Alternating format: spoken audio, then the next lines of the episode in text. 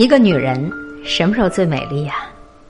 大概是她步入婚姻殿堂的那一刻，登上事业丰碑的那一刻，怀抱新生婴儿的那一刻。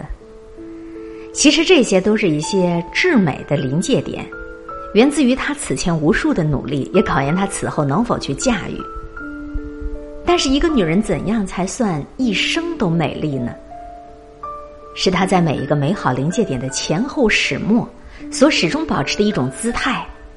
我努力去得到，我能够去驾驭，但是我也不害怕失去。在我眼中，昔日上海滩之豪门贵女盛七小姐，中国第一桩女权案的女主盛爱怡，正是这样一个女子。她用一生诠释了爱情、钱财拿得起放得下，这才是女人最好的姿态。要和各位一起分享到的是。陶路文化公众账号上的文章，她是宋子文的初恋。对于爱情、钱财，拿得起放得下，这才是女人最好的姿态。上个世纪二三十年代，出生于上海滩最大的资本家盛宣怀之府的盛七小姐，曾经与宋子文有过一段青涩的初恋。当时的宋子文刚从美国留学归来。在姐姐宋霭龄的引荐之下，成为盛家老四的英文秘书，由此频繁的出入盛府。一个是热情爽朗、博闻强识，既有欧美雷厉之风，又有传统儒雅之度的翩翩才俊；一个是出身高贵、优雅大方、吟诗文巧刺绣，又精于社交的名门千金，难免两人开始暗生情愫。可是呢，这段感情很快。就被盛家瞧出了端倪，并且遭到了强烈反对，因为这并不是一件门当户对的婚姻。当时的盛家是显赫的大户族，可是宋家只是普通的富商，所以作为英文秘书的宋子文很快就被明升暗降，给调到武汉。盛家试图以调虎离山来阻隔二人，但是宋子文到武汉没几天，又返回上海，继续追求七小姐。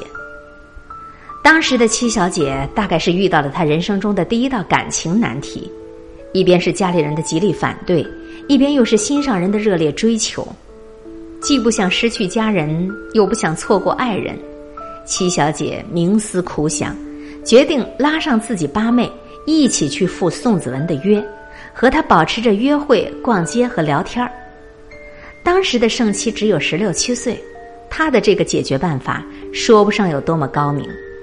是一种典型的精于社交和周旋的姑娘的思路，但是至少不盲目、不冲动，既给了爱情一次机会，也给了自己一次更好的观察、思考和缓冲问题的机会。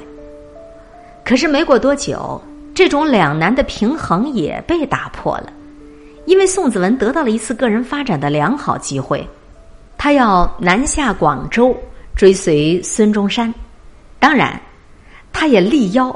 盛七小姐能跟他一起前往，再次陷入矛盾的七小姐在痛苦徘徊之后，再次做了一个折中的选择。她在离别的车站以一枚金叶子相送，并且含情脉脉的说：“我等你回来。”宋子文失望之极，但是又无可奈何。他以为盛七小姐在拒绝他，其实只是不懂得盛七小姐的心。金叶子在当时是上流社会送人的礼金，比直接送人钞票更要高雅。但是对于盛爱仪，这大概是一份爱的信物，宛如古时候穷秀才上京赶考，贵千金悄悄地塞给他的贴身小物，望你高中归来，我俩名正言顺，得到世界的期许和祝愿。或许两个人都没错，只是他们对爱情的理解有差别。盛七小姐爱得更保守，期望爱是圆满；可是宋子文爱得更纯粹，期待爱情是不顾一切，以至于两人最终只能错过了。但是盛七小姐始终不是先辜负的那个人。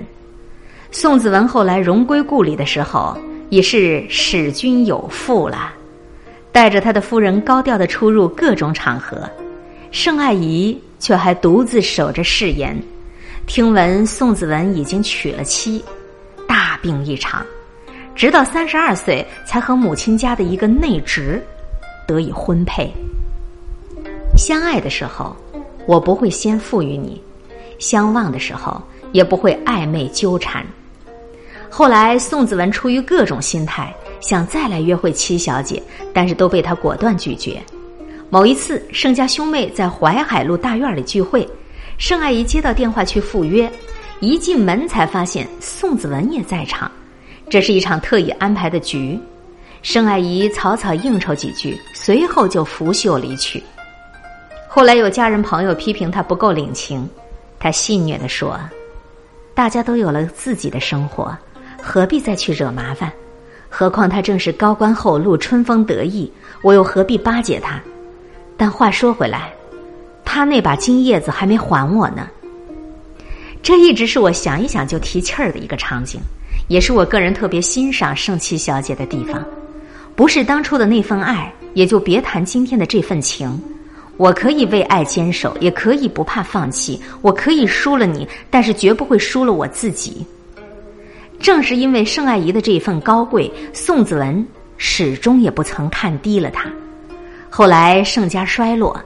盛玉度进了监狱，左右无门之时，盛爱仪被家里人央求致电宋子文，因为当时的宋子文已是国民政府行政院院长。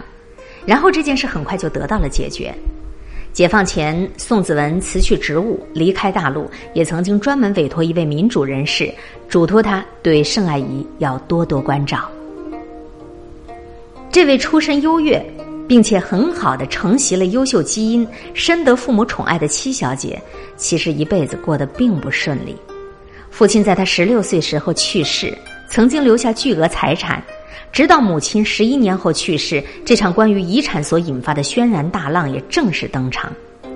按说盛宣怀走的时候已经留有遗嘱，一切都已经交代的清清楚楚，五房子孙都是直接受益人。女儿们除了嫁妆外，并不具有继承权。可是偏偏子孙们在这中间又动了心思，把本来该属于遗产当中非可继承的一部分，用于建立余斋义庄的费用；一部分因为解散而充公；一部分想要五房再来均分。七小姐不服气了，这笔资金既然已经没有按当时遗嘱而得到重新调整，那么按照当时的民国法律。没出嫁的女子也有继承权，那么就应该分成七份儿，七小姐也有权利分到一份儿。于是七小姐向盛老四提出要十万银元出洋去留学，可盛老四不同意，自己钱都不够花，何来心思顾及其他？于是这位上海滩在新思潮鼓舞下的新女性，这位承袭了父亲的胆识和气魄的七姑娘，选择了坚决维护自己的应得权益。将三个哥哥和两个侄子告上了法庭，从而成就了盛况空前的中国女权案的第一人。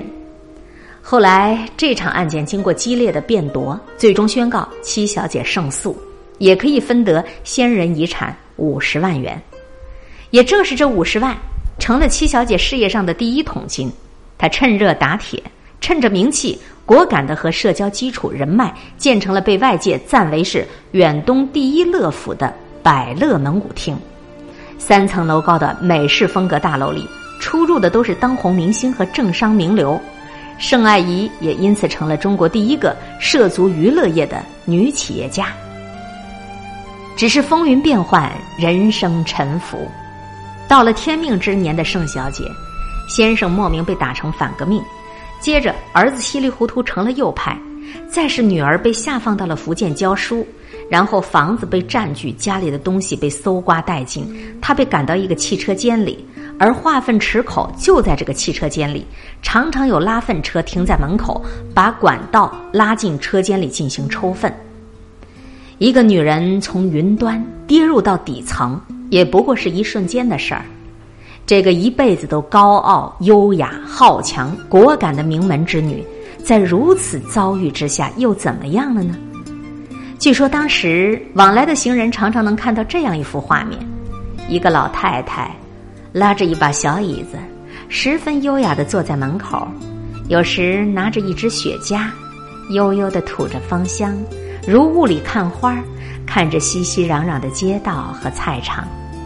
其实当时盛家的亲戚大多数已经移居海外，直到盛妻小姐落难，也时有接济。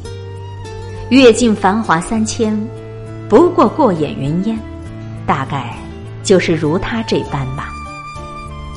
原来一个女人一辈子的优雅，是来自于内心的强大，知道什么时候必须争，什么时候要去放。我可以争得漂亮，也可以放得洒脱。拿得起是生存，放得下是生活。他的如此这般的放下，并不比曾经拿起容易。但是放下之后的盛爱仪，生活的也并不像境遇那般差劲。盛爱仪走的时候八十三岁，一双儿女在侧，一脸的镇定、从容、体面、安静的合上了双眼，就好像当年在淮海路大院里。那次遇见宋子文时的一个优雅转身，爱情、财富、生死，贵在如此。如果不是听今天的节目，你也许不知道还有这样的一位优雅女人；如果不是阅读这篇文章，我也还不知道宋子文的初恋有这么好的姿态。对于爱情、钱财，拿得起，放得下。这才是一个女人一生最美好的姿态。